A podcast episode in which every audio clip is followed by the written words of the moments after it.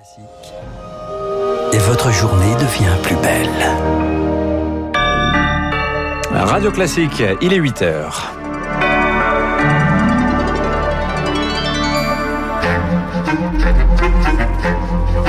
7h30, 9h, la matinale de Radio Classique avec Dimitri Pavlenko. Passez une bonne journée, soyez les bienvenus si vous nous rejoignez. À la une ce matin, terrasse et musée, premier à rouvrir en mai. La sortie de crise se progresse, se progressive, se progresse, pardon, mais elle sera très progressive.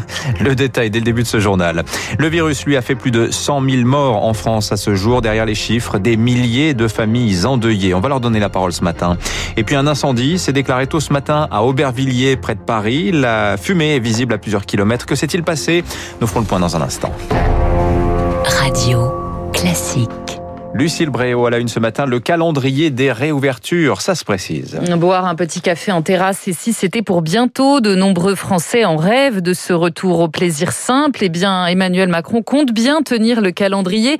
Certains musées, certaines terrasses seront bien les premiers à rouvrir autour de la mi-mai.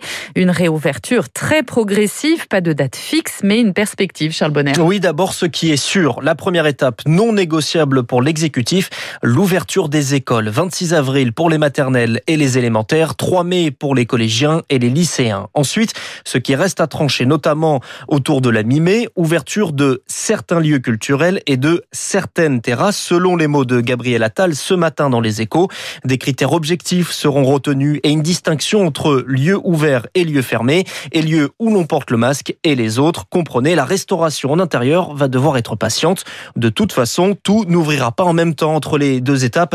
Eh bien, il y aura deux ou trois semaines pour voir, Dixit, le chef de l'État, comment ça se passe. Mais pour l'instant, l'objectif reste le même, celui annoncé par le chef de l'État lors de sa dernière allocution et confirmé hier par Bruno Le Maire. À la mi-mai, si les conditions sanitaires sont réunies, effectivement, on pourra rouvrir les terrasses on pourra commencer à rouvrir un certain nombre de commerces et on pourra reprendre un début de vie normale. Un retour à la vie normale sous condition car le pic dans les réanimations n'est pas encore atteint.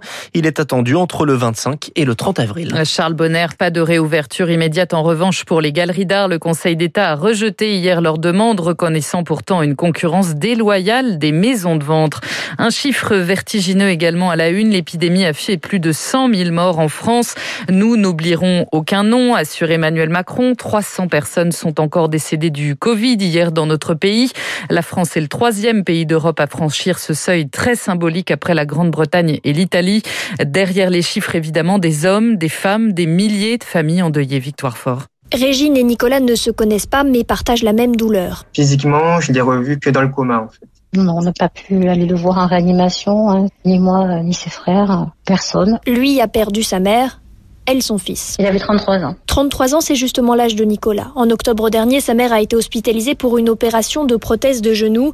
Trois jours plus tard, elle rentre chez elle positive au Covid et son état se dégrade. Être contaminée dans le lieu où devait être soignée, c'est quand même un comble. C'est mon père qui m'appelle pour m'annoncer que en fait, ma mère est comme dans un coma, un semi-coma, euh, n'arrive pas à sortir de son sommeil. Et on vient la, récupérer pour la transporter aux, aux urgences d'un hôpital. Lors de la première vague, les protocoles sont si stricts qu'il est impossible de veiller ses proches. On a récupéré euh, le corps de, Vincent euh, six jours après. On arrive même à avoir des doutes en fait sur euh, si c'est bien notre proche en fait dans le cercueil. On réalise pas la, la, gravité des choses quand ça ne nous est pas arrivé encore. Tous les deux attendent depuis de longs mois l'hommage national. La douleur des familles de victimes du Covid et cet hommage national, l'exécutif assure qu'il aura bien lieu, mais ne fixe pas de date pour l'instant. Sur le front du vaccin, cette fois, dès ce week-end, les enseignants, les policiers de plus de 55 ans pourront bénéficier de créneaux dédiés pour recevoir une dose d'AstraZeneca, de Pfizer ou de Moderna. Le PDG de Pfizer, lui, Albert Bourla, laisse entendre qu'une troisième dose sera peut-être nécessaire d'ici six mois, un an, ainsi qu'un rappel annuel par la suite. Dans les échos, il entrevoit un retour à la vie normale à l'automne en Europe. Voilà, très longue et très rare interview hein, du PDG de Pfizer dans les échos ce matin. Je vous invite à la lire. La Guyane, elle, renforce ses restrictions face aux variants brésiliens. Sur une large partie de son littoral, donc Cayenne et Kourou, en semaine, couvre-feu désormais de 19h à 5h du matin pour les voyageurs qui souhaitent se rendre en métropole. En plus d'un test PCR négatif de moins de 72 heures, il faudra désormais se soumettre à un autotest à l'aéroport avant le décollage. En Guyane, ce variant brésilien appelé aussi P1 représente désormais plus de 8 cas détectés sur 10. Alors pourquoi inquiète-t-il autant le monde entier? On fait le point avec Rémi Pister. Son berceau, c'est la ville brésilienne de Manaus, en plein cœur de l'Amazonie, mais il s'est répandu comme une traînée de poudre depuis trois mois. Il représente désormais 73% des contaminations du pays et touche toute l'Amérique du Sud. Le variant P1 serait 2,5 fois plus transmissible que la souche de base, car la charge virale des patients atteints est beaucoup plus élevée que pour d'autres variants. Plus virulent aussi, il serait à l'origine de l'explosion de la mortalité au Brésil, 4000 par jour en moyenne, un record mondial. Mais la véritable inquiétude des scientifiques du monde entier, c'est comment réagit-il face au vaccin? Au Brésil, les deux vaccins sur le marché, Janssen et Coronavac n'ont qu'une efficacité de 50%. Les médecins parlent d'un échappement immunitaire. Il pourrait donc également en théorie réinfecter une personne qui a déjà eu la première forme de la Covid-19. Rémi Pfister, en bref, on est toujours sans nouvelles ce matin de la petite Mia, 8 ans, enlevée en début de semaine dans les Vosges. Hier, trois hommes ont été interpellés en Ile-de-France. Ils seraient connus des services de police pour leur appartenance à la mouvance survivaliste. Le procureur de la République d'Épinal s'exprimera à 11h30. La ville de Strasbourg ne versera finalement pas de subvention pour la construction d'une nouvelle mosquée. L'association Miligorus a décidé de retirer sa demande de subvention. On l'apprend à l'instant.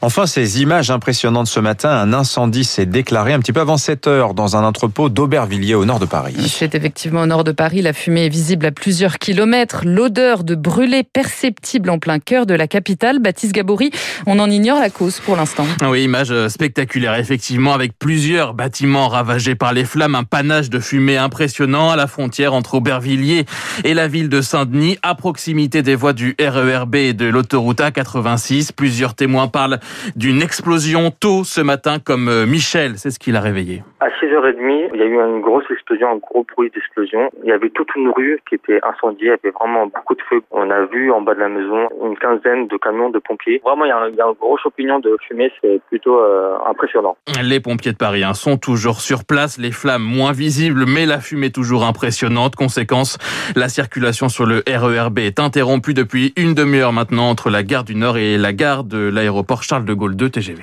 Baptiste Gabory, on y revient évidemment dans nos prochaines éditions à l'étranger, aux États-Unis. C'est la vidéo d'un policier abattant un adolescent de 13 ans qui choque tout le pays. Les images ont été rendues publiques par les autorités de Chicago. On y voit un policier tuant par balle un jeune homme alors qu'il n'est pas armé et qu'il lève les mains en l'air. Des images insoutenables pour le maire de la ville. Il appelle la population au calme. Les États-Unis, où on apprend ce matin qu'une fusillade a éclaté à Indianapolis. Cette fois, elle se serait produite dans un bureau du groupe de transport de lettres et colis FedEx près de l'aéroport international de la ville. La chaîne CNN évoque un grand nombre de victimes. Le tireur se serait suicidé d'après la police. Enfin, de bonnes nouvelles un peu plus réjouissantes pour le monde du classique euh, pour terminer ce journal. Le festival Vin et musique au Clos Vougeot se tiendra bien du 22 au 27 juin en Bourgogne. Radio Classique est partenaire. Deux nominations à saluer à la tête de l'événement. Le pianiste Jean-Yves Thibaudet et le violoncelliste Gauthier Capuçon que nos auditeurs connaissent très bien évidemment. Le détail sur Merci Lucille Bréau. 8h08 sur Radio Classique. Dans un instant, l'édito politique de Guillaume Tabar. On parlera de la gauche façon puce. Elle se réunit demain pour parler de 2022. Et juste après, l'invité de la matinale ce matin, l'écrivain Frédéric Lenoir pour son dernier ouvrage, Juste après la fin du monde. Ça vient de sortir aux éditions